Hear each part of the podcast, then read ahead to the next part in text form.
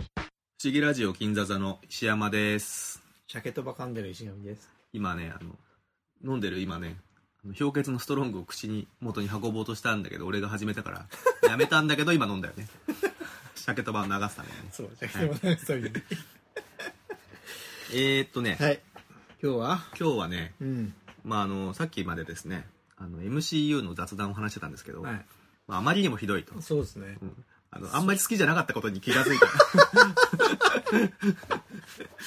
ていうね。これね、ある意味発見ですよ。ある、ある意味ね、やっぱ自分で話してみて、そううんあ、俺そんな好きじゃねえやって思うこと皆さんあるじゃないですか。でもさ、やっぱ好きになろうと努力するわうけじゃない。ん。で、今日ね、うんその試みの、うん。まあ、第2弾として、はい。俺たち本当にトム・クルーズ好きなのかっていういや、それはね、いい試みかも しれやない。ってみないと分かんないよ。そう、本当に本当に。そうね。あのね、いつもね、大体ね、こそうのラジオね、1回につき大体40分超えてくると、うん。まあ音質が悪くななるんですよ、うんあの1回に流せるあのサイズをオーバーすると、まああの、トラック数減らしたりしてるんで、うんで40分を待たずにはい。大体いつもほら長すぎてカットしなきゃいけなかったりするじゃないですかそうですねもう2回に分けたりとかはい1時間ぐらい話しちゃって、はいはい。あの40分以内で話すことなくなったらいよいよこれはもう好きじゃねえと思った方がいいですねなるほどね。はいで今回トム・クルーズ特集やろうじゃないいか、や、久々ですよ、特集は。何か特集しないとそう。あのいくらなんでも雑談が過ぎる最初ジョージ・クルーニー特集やろうって言われたんですけど、うん、なんかジョージ・クルーニーに関しては石上さんちょっとこだわりがあるみたいなちょっと待ってくれと今回はちょっとこだわりのないトム・クルーズで、そうですねいや仲ないですよ、うん、仲ないけど大体見てるっていうねそうなのよだからさ忙しいからさ、うん準備もさできないじゃないですか事前になんか調べとくとかさ見とくとかさ、うんうんうんだから今ウィキペディアを開いて出てくる情報を見ながら、そうねトム・クルーズについて話そうじゃないかというわけなんですよいやほんそうですねやりましょうかあ久々にやりましょうやりましょょうかねでトム・クルーズさんはですね、ううんえっとトーマス・メイ・ポーサー4世さんなんですね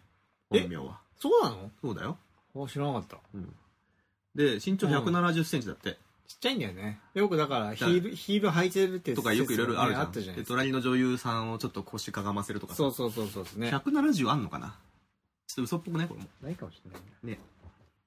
まあよくある話ですよイケメンさんがね、うんうんあのあんま身長がな高くないっていうのはねそれでえーっとデビュー作はこれエンドレスラブなんじゃないの「エンドレスラブ」が1981年うーんな見てないな見てないタップスタップスも見てないなちょっとさだからこれうんだからね、83年まで言っていくと、はいはい81年がタップあエンドレスラブ、うんタップス、うん1983年すごい4本出てるけど、うん爆笑恋の ABC 体験、うんアウトサイダちょっと待ってもらっていいですかえ全部言ってくんですかー83年まであそうですかアウトサイダー、うん卒業白書、うんトム・クルーズ栄光の彼方にであるねまあここまで知らないでしょいやアウトサイダーは好きだよあ見てんのあのコッポラのやつでしょああごめんなさい見てないですそうなんだあの ーボブ・マーリーのう「んステイ・ゴールド」っていう曲が使われてるもう名作ですよアウトサイダーはでも有名だよね有名卒業白書も有名で卒業白書も有名だよね、うん卒業白書を見てるいや見てないで85年に「レジェンド」を急に来て、うんあー急にまあこフれァンタジー的なそうね映画になったねうんうんこれも見てる見てないね俺も見てないんですリよドリー・スコットだねこれね、うん、ででこの時のさ、うんあのユニコーンの馬うんあれ使われてんじゃなかったっ何が何けながんかにあそうなんだブレードランナーに違っあーそれがこれなんだたっけちょうどうすごいうろいろかもしれないでもありえるリドリー・スコットだし85年でブレードランナーが87年かなんかでしょそうあの、ありえる そのだから要は、えそのー編集フッテージをそうそうそうそうそうそのなんかあこのれ結構有名な話じゃなかったっあけそうかもしれないねユニコーンシーンがね、うん、そこに使われてるそうそうそうあうのんデッカードの夢のさ、はいはいはい、ってのがあってで86年に「トップガン」ですよねう「んトトップガン」で一躍スターですかねップガン」で一躍スターでしょこれ俺はみんなね大好きだもんねであの曲も有名だしね大好きだけど、うん大好きだった俺はすごい好きだったよ俺86年とか多分ね、うんうんもうこの80年代中に「トップガン」見てますけど、うん全然好きじゃなかったですそうなんだうんなしていけすかないやつっていう感じそういうキャラだからね 何の思い入れもできないもうこの頃ね、僕1976年生まれなの。はいはいはい。だから、これ10歳。はいはいはい。だから、小学校、うんうんうん高学年。うん。あ違うな。あ、そうかね。だから、中学生ぐらいはいはいはのうちには見てるはずなんですけど、うんうん全然面白いと思って見てなかったい。でなするほど。トップガンは。でも、このトップガンは、グリーン先生出てますから ね。グリーン先生 がね、あのー、えっと、死んじゃうんだよね。死んじゃう。今更トップガンのネタバレ気にするかどうかはちょっと微妙 として。あの、名前覚えてないけど、うん。あのー、だから、トム、トム・ハンクスじゃねえや。トム・クルーズトのム・クルーズの、あの、同僚役の、同僚屋で、あの、飛グ行機の、飛行機乗り。あの、ググースっていう役名で、あ、グースでしそょ。うそうそう、アンソニー・エドワーズ、あの、えだから、 ER でいうグリーン先生がグリーン先生まあ、あの、死んじゃうんだよね。うん。でもその頃まだ毛が生えててね、頭に。あ、そうそうそう、そうだよね。で、まあ、バル・キルマーがね、アイスマンって役で、そうか。っこいいんですよね。いけすかなかったよね。いけすかないですアイスマンがいけすかない。だかそうそういう役だから。そうそう。らね、なんかあんまり、好きじゃないんテだレよ。これでもさ、80年代、もうテレビでめちゃくちゃやってたんですよ。80年代後半かやらって90年代ぐらいにかけて、トップガンめちゃくちゃやってはいはいては、必ず見てるいや、見てるでしょ。世代。うん。80年代といえばトップガンって言っても、そうそうそうそう。過言ではない。で、あの曲がさ、なんて曲だったっけね有名なやつね。あれ、なん、なんて曲ですかえー、わかりません。でもさ、今 さ、やるじゃないですか、トップガンの新作が、うん。マーベラス。来年、マーベリックじゃないあ、のマーベリックだう。ん。マーベリック。マーベリックってだから、あれだよね。えー、トップガン、あ、じゃないや。トム・クルーズの役名ですよ。あ、そっか。はい。だから、改めて見るのもいいいいかかももししれれなないいね。ね。なんかう、今さ、テレビとかでもうやんないじゃん、トップガンって。やんないね。昔はロードショーとかで、す新本ご出いてたやってたけど、今やらないから、改めてなんかちょっと、見たいね。トム・クルーズがさ、ノーヘルでさ、うんバイクかっ飛ばしてさ、ああー、も女のとこ行くんだよね。それでセックスするんだよねう、。もうだから、今見たらたまんないかもしれたない。まんない ね。80年代だなーって。いや、ノーヘルのうん、だってそんなこと言ったらさ、あれですよ、未だに見れますよ。見れるね。あの、オブリビオンとかでも見れるし、うんノーヘルのノーヘル、トム・クルーズバイク。バイク、シーンはね、まあ、トム・クルーズといえばバイク。もう2週ぐらい回って大好きじゃない今。そうだね。トム・クルーズ本人もバイク好きらしいそんうで。そうそうそう。まあ、舘ひろしにも多大な影響を与えてる。 言われてますけども。で、同じ86年に、い、はい。いですか、トップガンは。はい、どうぞでハスラー2があって、 ハズラー2も面見白い。てないんだよな、え俺。見てないハスラー1は見てんだけあ、これど、も俺多分テレビで見てます、生意気な若造として出てくるわけでしょあの、生意気な若造なんだけど、うんその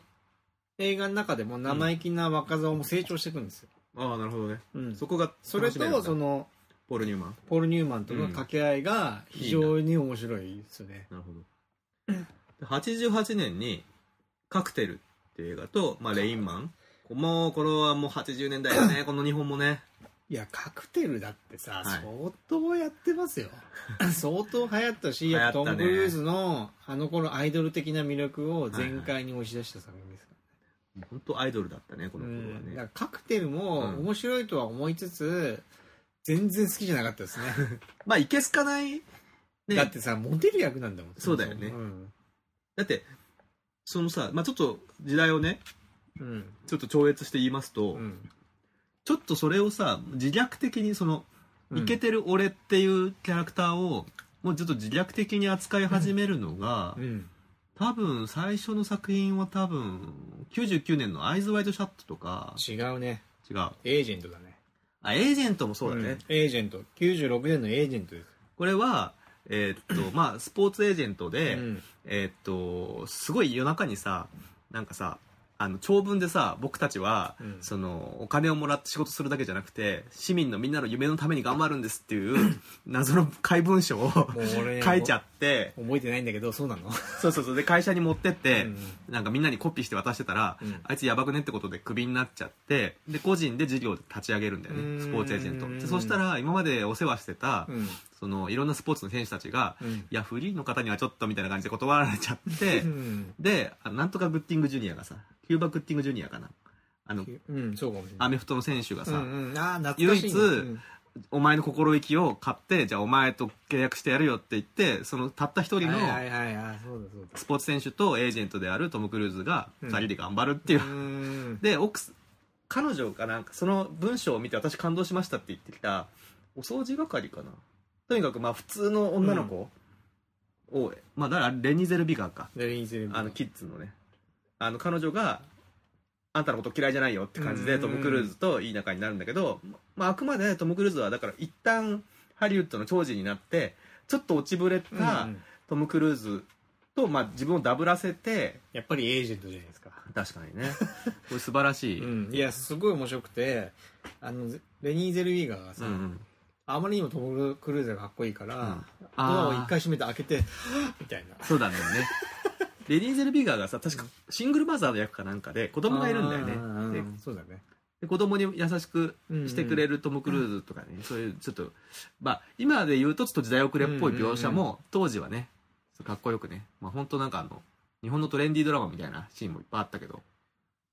お俺がね、うんあの本当にいいなと思ったのはう、んおだからエージェントぐらいなるほどからですよちなみでにもエージェントはあのラスあキャメロン・クロウが監督してて、えっとうん後のだから、あのえーあの頃ペニー・レインああのと、頃ペンギンだね、うんを、まあ、 傑作を発表する、ただですねただこの頃でも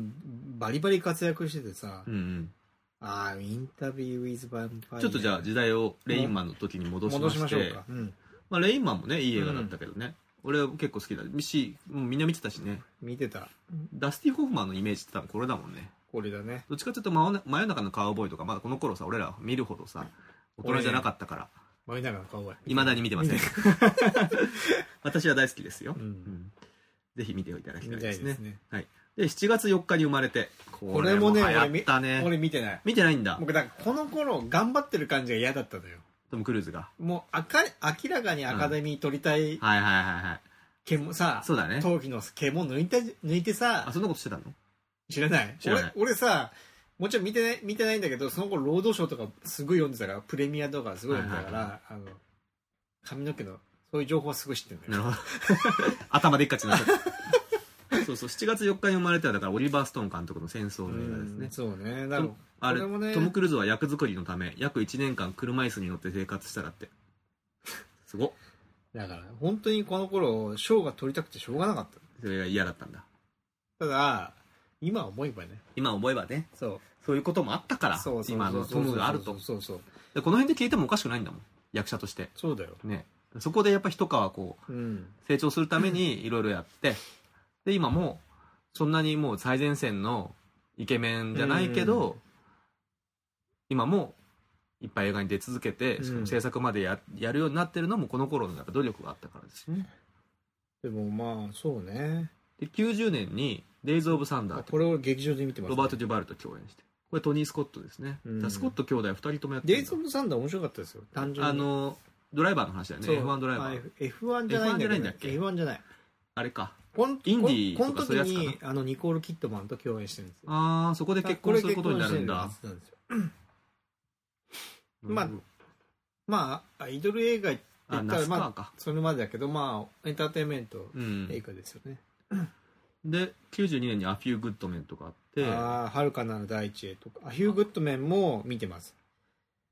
あでヒュー・グッドメンはあの政治劇でしたよねあまあ軍人さんのやつじゃないのえ軍人軍人の話うんうでん裁判の話ですよ、ああそうだねデミー・ムーアとかジャック・ニコルソンケはビいはン・いベーコンも出てるこれすごいですよキーファー・サザーキランードバーサザーランド。で監督ロブ・ライナーですからそう、ほら。我らが我らの俺、俺俺だけかもしれないい。やいや俺も好きですよロブ・ライナー特集やりてえ なやりたいねそんなにねえっ つうのまあいいやうんあんまり本筋からずれてもそんな、まあ、はるかなる大地はね、あんまり覚えてない。これもでもニコ俺ル見てマンないと。あそうなんだそうロン・ハワードなんだうん、ほんどういう話なうのわ、いや、忘れ、これ時代物ですよ。うんでも忘れちゃったな。ランこドれレースだってそうか、これロンハーワードなんだ。ほら、ニコル・キッドマンだね。なるほどそして、えー、93年に「ザ・ファーム法律事務所だからこの辺からアクションとかじゃなくこれて、うんそういう演技もできますよっていうザ・ファームもね、面白かったです。あジョン・グリシャムだこれ原作があの、ジョン・グリシャム流行ってました流ね。行ったねペリカン文書とかねそうそうそうそうそう。この頃、やってた。やってたうん。でこれシドニー・ポラックなんだただね、あの、頭悪かったんで、いまいちこう理解、 いやー、子供じゃできないでしょ。完全にできず、はいはい見てた気がしますね、この頃はね。このさ、共演がさ、ジーン・ハックマンとかさ、いや、エドいいよね。エド・ハリスとかさ、やばい。そういう、なんて いうの、たまんないっこすね。の頃まで全盛で、うんもう今はちょっとさ、そんなに出ないじゃん、こういうおじいちゃんたちって。でもやっぱじじい好きとしてはさ、おいジニー・ハックマンって、ホリー・ハンターも出てるよ。やばいね。ジニー・ハックマンい生きてる生きてるよ。多分もう ね、病気かなんかになって、今もうね、うんあの、引退した。そうか。うん。癌かなんかなったよ、確か。ジニー・ハックマンいい役者だよね。いいよね そうかそうか。まあ、戻すとね。戻すとね、で、そのきゅ1994年インタビュー・イズ・ヴァンパイアですこれが石上さんの大好きな。アンライス原作。これね、俺ア原ンライ作、ス原作も読んでます。おー、珍しいね。脚本アンライスだ。あのね、夜明けのヴァンパイ夜明けのヴァンパイア。で、アンライスア。は、うん。この頃すごい流行ってた役者で、うんまあもちろんこの、この頃さ、役者出身なんだね。あ、え、あ、原作がってことあ原作がうんそうそうそうそ小う説家がね。うん、で、この頃、そのゴシックホラーっていうのがあーものすごく流行ってたんですよなるほど、なるほど。多分この辺りでさ、うんコップラのば、あの、なんだっけ、コッポラのドラキュラ。ドラキュラとうんあったかねもうやりはじ、やったと思うんだよ。ですごいそのゴシックホラーが好きで、うん。で夜明けのヴァンパイアうも、ん。まず原作読んで、うん。でね、原作のさ、あのトム・クルーズのイメージうが、ん。あの、トム・クルーズじゃ合わないっつって、アンアンライスがう、ん。他の人にしようとしたの。他のしようとしたっていうか、もう、抗議してたの。ああ。アはンライス自体いが。はいはい。でも、劇場公開して、うんインタビューズババガイで劇場公開した瞬間にアンライスは、ごめん、これでよかったと。これでよかったって。トム・クルーズごめんね。そうそうそうそうそう。だからこれでトム・クルーズある程度評価を得たわけよ。なるほど。うん。まあインタビュー・ウィズ・ヴァンパイアはね、すごい、あの、懐かしいですね。で、これ、ブ石ラッド・上ピッさトんもねのチクチクする部分をそう刺激してくるわけでしょ で、これ、キルスティン・ダンスも出てるんですよ。そうなんですよね。キルスティン・ダンスとか子デ役でビねューじゃないこれで映画デビューかな。映画デビューだと思うね。まあ、わかんない。細かいのはまあ出てるかもしねれないかもけど、子役で、その、もう大人の女性のうん。成長できないはヴいはい、はァい。ンパイアとしはいはいて出てて、子役なんだけど、中身は大人って言ってて。そうだね。それがね、すごい、なんか、子役なんだけどっていうか妖艶で、中身は大人なのにそう見た目が子供なんでしそうそうそうょそうまあコナン君みたいなことだね。妖艶でね、す、すごい良かったですするか。だからね、はい今のね、キルスティンダンスの、まあちょっとあのぶ感じあの感じあの、チアーズとかのあの 感じチアーズはもう昔だから。いやいや、今じゃないけど、あチアーズとかのあの感じがすごい違和感がずっとあったんですよね僕はねーキルスティン・ダンストってさ、 まあ、その話いいか。すごく最近だとちょっなんだ思ろいう入れなが。ありすぎてこの辺、まあメランコリアとうか、ん、だからまあスパイダーマンとかだのからね、ね MJ クでリ。スティン・ダンストはそのあのなんかさアイドル的な人気がちょっと出たのよスパイダーマンとかまあどっチアかーズことう、かすごい美人ってわけじゃないから、やっぱどっか若影草のあ物る。語とかすげえ懐かしいなそんなんあったんだ。あのね若草物語はほらあ、キリスティンダンスト特集にします いや戻そう戻そう。戻そう戻そうインタビュー・ウィズ・ヴァンパイアのね、ニール・ジョーダン監督はね、あ多分最近あの、ロスト・イン・スペースやってんじゃないかな。えそうなの制作葬式かな。確かそんな気がします。あ、そっか、これに、これニール・ジョーダンもうさ、ん。あの、この頃すごい評価が高くて、違うかも。うん。本当違うかもしれない。ニール違いかもしれない。まあいいや。いや、ニール違いじゃないね。あ、そうクライングゲームですよ。あ、クライングゲームね。クライングゲームをさやっ、てたね。うん、こう10代かな、高校生ぐらいの時に劇場で見たけど、なんかこう、げまあ、ゲイの話なんですようね、ん。でもピンとこなかったんだけどあーあの頃すごい評価されてたんですよなるほどうんインタビューズ・ヴァンパイアも、まあ人間じゃないから、性の、ね、あそうのなんだ概念はないけど、まあ男同士、美しい男同士がそうちそうそうそうょっとね、ちょっとそういうシーンがありますよね。トランスジェンダーじゃないけど、うんそういうはなんかちょっとテーマになってたよねなるほどね。で、ほら、本当はさ、あの、リバーフェニックスが出るはずだったんだけど、あなくなっちゃったかそうなんら、だクリスチャン・スレーターになったんだって。まあ、ブラッド・ピットもね、トム・クルーズとブラッド・ピットが共演してるのって、他にあんのいかやねこれぐらいなのかなどうだろうトムブラッド・ピットもさもう人気出てたけど、うん、まだ人気出たてそうだねみたいな感じだったそうじゃだないね。そこまで二人が共演するんだ、みたいな。そういう感じじゃなかったんだよクねレスチャンスレーターとかもなんかもみうんな綺麗な顔だからねたまんないねたまんないねこの辺の年代の 映画を語る上ではそうなんだねクリスチャン・スレーターもねあのトゥルーロマンスなんてこの頃うんちょうどね、当たってる頃だからそれで3年後にあれですよアイズ・ワイドシャットですよあトム・クルーズの話に戻った戻しましょう一応トム・クルーズ特集いや3年後っていうかほら「ミッション・インポッシブル」とかあるんですよ96年はあーこれインサン・ハントっていうさ、そうねまあ劇トム・クルーズのこうプッシュさらに高みへとそうですよ登らせるような映画がここでこれさすごいよねだってまあこれデパルマ監督だけどそうだねでパルマが「ミッション・インポッシブル」みたいな、ね今今から今すると思ねえばさまあちょっとね内容はね、うんまあちょっ とあれなところもあるんでそうすこれもねすごい面白いと思ってなかったのまあ、でミッションインポもッシ有ブル名なシーンなんかもできましてねこれでねそうねあのギリギリで止まるやつえほら地面すれすれで止まるとこなんて有名じゃないです 有か名みんなが真似みんな真似似するやつテレビとかでねよく真似してましたよねであれじゃないかな主演兼制作初めてやったのも「ミッションインポッシブル」じゃないかなあそうなんだうーんらしいですよあ本当は制作に入ってるんだよそうでえーっと99年に「アイズ・ワイド・シャット」があって、うんうんまあくしくもキューブリックの遺作に出るってことになったわけだなでここでニコール・キッドマンと夫婦うん夫婦ね共演なんだけどこの頃ちょうど離婚したかしてないかぐらいでしょび微妙なそれがだからすごい話題になったよねうんそのまあ多分まだやってる時は結婚し離婚してなかったじゃんうん、でももうこ内容もさちょっともそうなんだよね離婚してもおかしくない終わりぐらかいけの夫の婦の役だからリアリティがあるよねういやもうあのニコール・キッドマンのうさ、んおしっこはいよ浴室でさ、うん外国はトイレと風呂場が一緒ですから、はいはいトム・クルーズが鏡見て身だしなみ整えてる時におしっこしちゃうみたいなさ夫婦みたいなねそうそうそうそうやつだそねうそうそうそうででもアイアイズ・ワイド・シャットは石山さんのね、うん大好き大のおな気に入り映の画映だ画けですからどね僕はねそこまでうんキューブリックの映画の中で好きじゃないんですけどそうだねでもキューブリックの映画の中の予告編うんキューブリックが編集した予告編はキューブリック映画の中で一番好きな予告アイズ・ワイド・シャットの予告編が数あるキューブリック作品の中でも一一番番いいとうんあの有名な「シャイニング」の予告編を差し置いてアイズ・ワイド・シャットの予告一編がい番好いきとです一番好きもでうす素晴らしいですね 素晴らしいのかなあのねあのおちょっとどうだったかキットマン、うん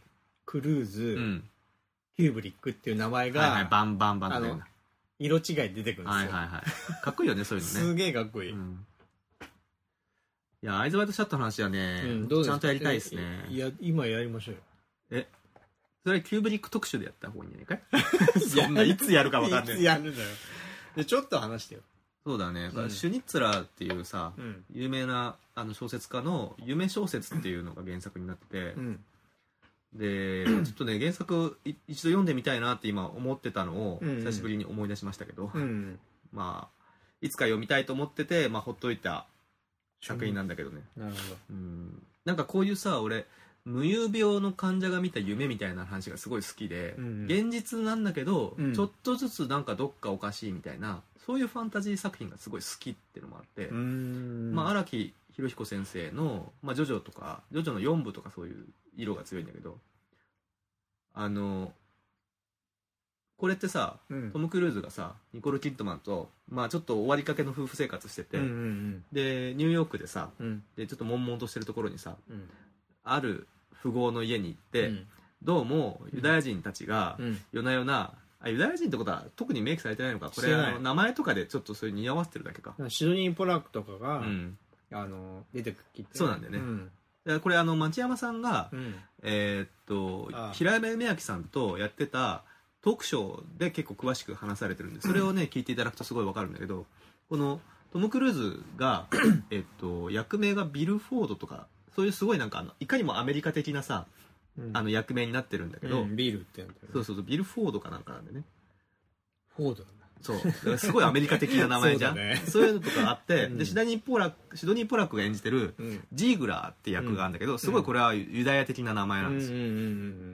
んでそこでそのなんか夜な夜なその金持ちたちがうんそうのん姫事をしているうんとねいうのがあってすっげえ悶々としながらニューヨークの街をさ 「畜生!」とか言って「俺もやりてえ!」とか言って 言いながら歩いてるとうんその突然ぽっかりとねそこにうん突然こう行くことになってそこでくあの繰り広げられうんる夢のような一夜があって、あれ本当に現実だったのかなみたいな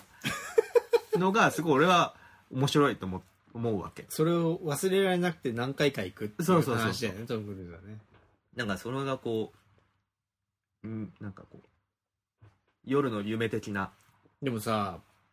今見たらちょっとなんか石上さんもだからさそうちょっと面白くねえなと思ってた頃はさ、そうだね求めてたものが違うでし違ょうねでも40過ぎて男がねいろいろこういろんなことが分かってきたり、うんある部分では枯れたりとかしていくと、うんうんうんこういうのがすごいしみるというかわかる気がするなんかこだらうちょっと短編小説ちょっと読むみたいなさうんうんうんなんか不思議な気持ちになるような映でも画さのそ面白い場合があるそれをさ結構見た時から好きだったわけでしょ石山さ んあのね結構ねそうエロいことに関してはものすごく妄想力がある男なんで僕はそっちで好きだったってことそっちでも男のさ、まあ、うん男も女もそうだと思うけど何か小説読んだりとか映画見たりとかする時にさ、まあ、もちろんその「インフィニティ・ウォー」見る時とかは違うけど、うんどっかでエロの部分っていうのはあその芸術作品の中で大事な要素であったりとかするわけなんですよ、でそれはもわうかるよ性的にエロい気持ちになりたいとかじゃなくて、うんゴシックホラーなんてまさにそういうところまあそれだようね、んそのなんかある部分ですごく刺激してくるとういうか、んそういうのがすごい好きだったんで子供の時からだ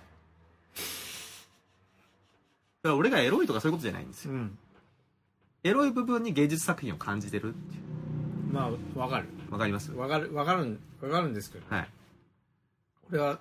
当時見た時なんともピピンとこなかったんで、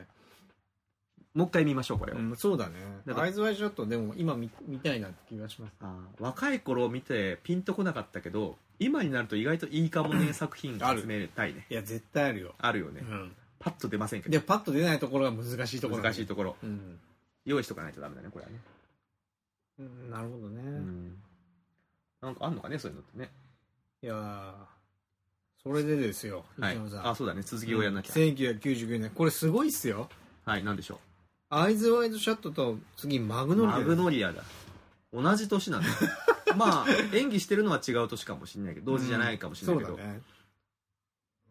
まあだからちょうどさ、うん、マグノリアに出たトム・クルーズってうんこれそっか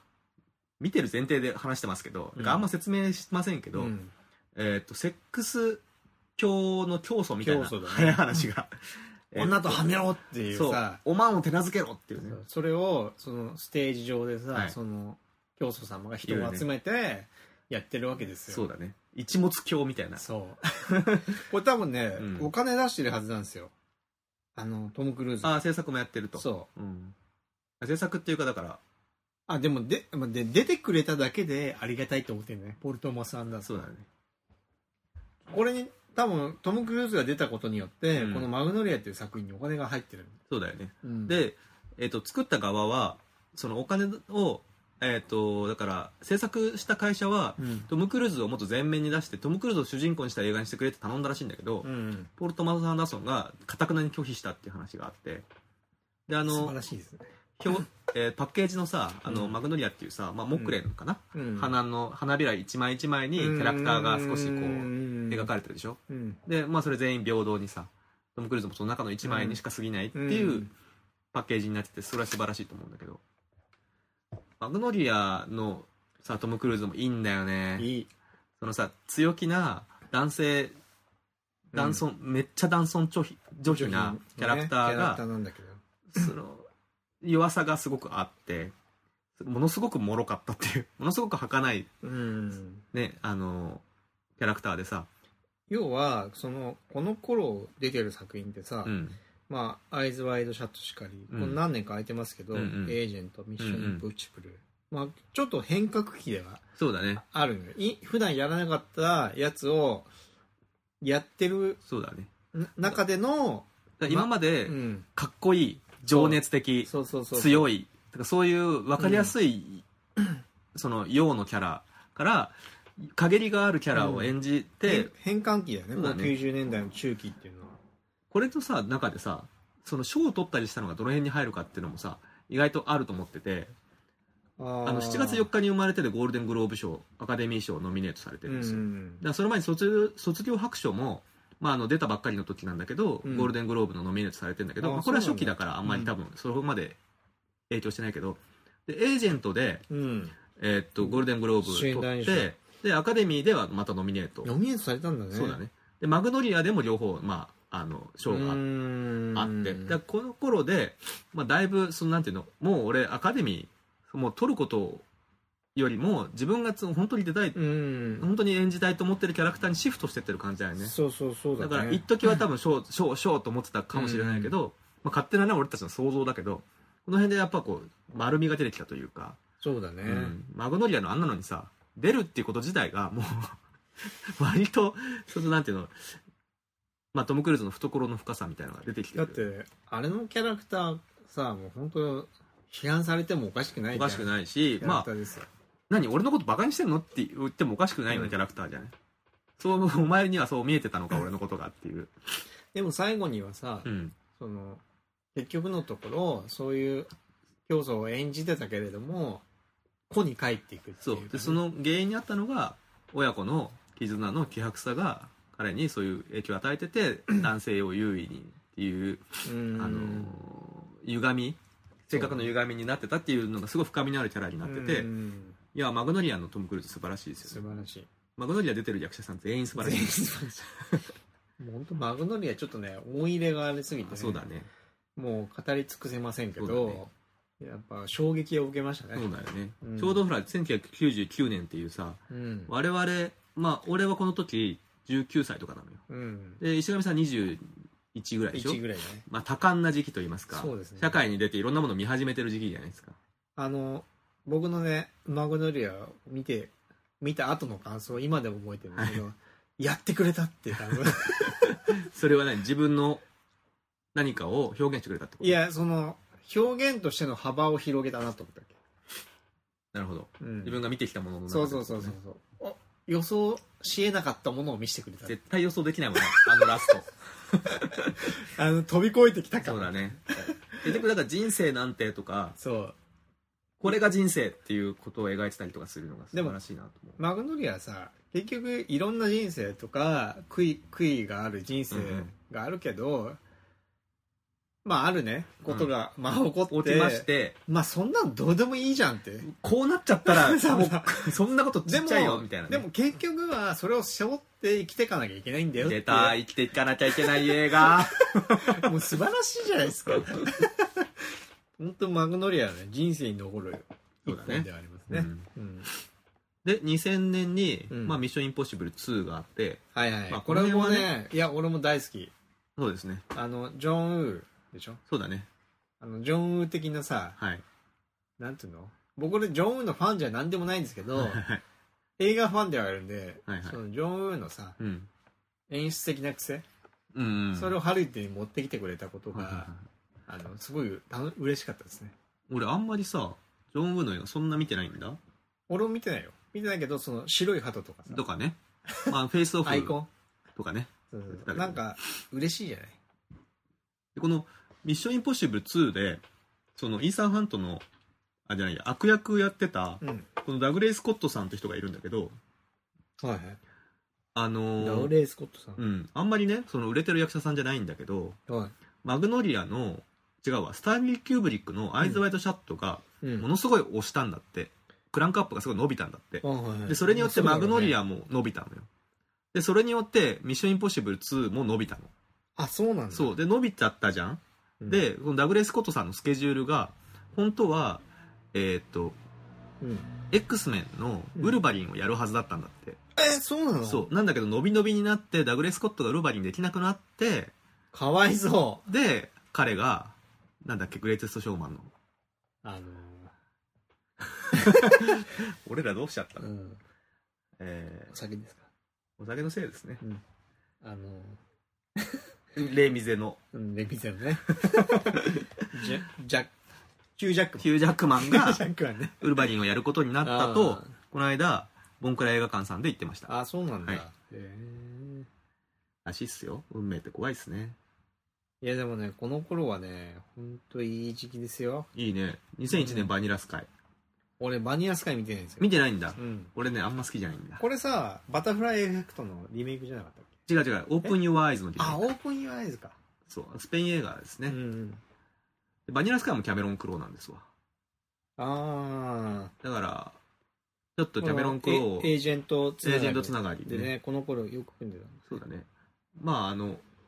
オープン・イン・ワン・アイズはアメナバルさん有名なでちょっとね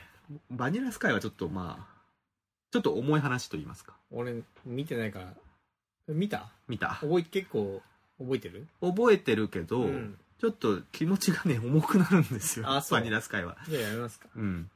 あともうネタバレしないで話せないタイプのやつなんで別にネタバレしなくてもしてもいいかもしれ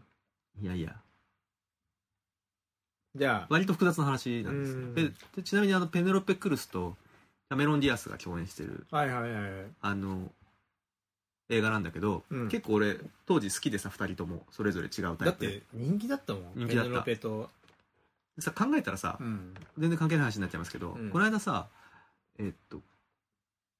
精神科医って名前の精神科医の英語名カウンセラーだ、うんそれはカウンセラーっていう映画があって、うんえっと、悪の法則か日本名のタイトルが、にも共演してんだよねこの2人リドリー・スコットのやつそうそうそうそうそれを見た時にあれなんかこの2人の共演見たことあるなと思って思い出したらバニラスカイだったってあそうないう話んなんだですけど見たくなりますね話してるとそうだね。で、えー2002年に、まあ、オースティン・パワーズ、オースティンパワーズねまあ、カメラ出演なんで、ちょっとまあ別だとしてち、ょっと覚え忘れちゃったけど僕はすごい見てましたオースティン・パワーズ好きだって、大好きだ ったあんま見たことないんだよな。嘘うん。 俺だってフィギュアも持ってたよミニミーのやつをミニミーのやつとかあのあのちっちゃい他のフィギュアも持ったけど、あれこの人、亡くなったマイク・マイヤーズって。えなくなってななくないってないかなくなってないよただい日本では人気ないだけで人気ないよね。でもオースティン・パワーズの時はさ三浦淳さんとかもあー押してたっていうのもあってすごい流行ったんですよサブカル的な感じだったの、当時そはう、ね。そうどっちかっていうとわねかる。だから俺も食いついたのこの頃映画秘宝が出始めててさ、あちょうどなんかか取り上げられる感じだったじゃん。俺、そのこの頃ほ映画秘宝的なものにすごい嫌悪感抱いてた時期だかあのおしゃれ番長だったら。おしゃれ番長。腹立つわ、はい で同じ年にマイノリティリ ポートあのオースティン・バーンズなんかずっとリあのきあの大事な作品ですよマイノリティリポート、うんそうねマイノリティリポートに描かれる未来感って、うんもうこれマイノリティリポートって映画そのものはねちょっとね、うん微妙だったって思ってる人いるかもしれないけど、うんこれに描かれてるうんキネクト的なコンピューターの操作ってああ今あるよね今割と実現されてて、ゲーム業界の中にうはねん思うとここにやっぱ原点あったんじゃないかなと俺は思っててマイノリティリポートも確か原作がさえーっとあフィリップ・ケディックかリップケリックこれあと眼球のさ、うん ID 眼球 ID ああ結構さうんこの時描かれてる未来感でその割と斬新かつ今もあ今実現されつつあのかっこいいと思わせてくれるガジェット感みたいなのとかって結構多いよね、そうねもう一回見たいなと思うあ今でドラマにもなってるしねあマイノリティリポーそトうそそううそだうそう一回なったねそういえばね世界観をあれしてるねえドラマ見てないですけどそうだねそうそうプリコグってねその未来予知する3人のあのプールに入ってる人たちが出てくるんだよなうーん石山さん時間が意外といってますか今ね、はい、 40分あいって弱ますね分けるこかれ後編行きましょ分けましょうかううん割と話せるってことが分かった分かったねで我々割とトム・クルーズやっぱ好きだったって ことちゃんと分だっかりてましたね、これ見てる結構見てますよ。はい俺見てないのも何個あるけど、割と見てるね割と見てるう。んうん。好きだな。好きだなトム・クルーズ大好きだ好きだな。よし、じゃあ後編行こ後編行こ。う。よし。 これ、なんて言うんだろう。作品をさ、そのさ、公開年に、の順にただ話していくだけで、これはトム・クルーズ特集と呼べるのかいう呼べんじゃないですか。はい、呼べます。呼べます。はい。じゃあ、あの、後半撮りますので。はい撮りじまゃしょうあ、前半はこの辺で、はいえー終わりたいと思います。ここまでお送りしたのは石山と、石上でした。さよなら。はい。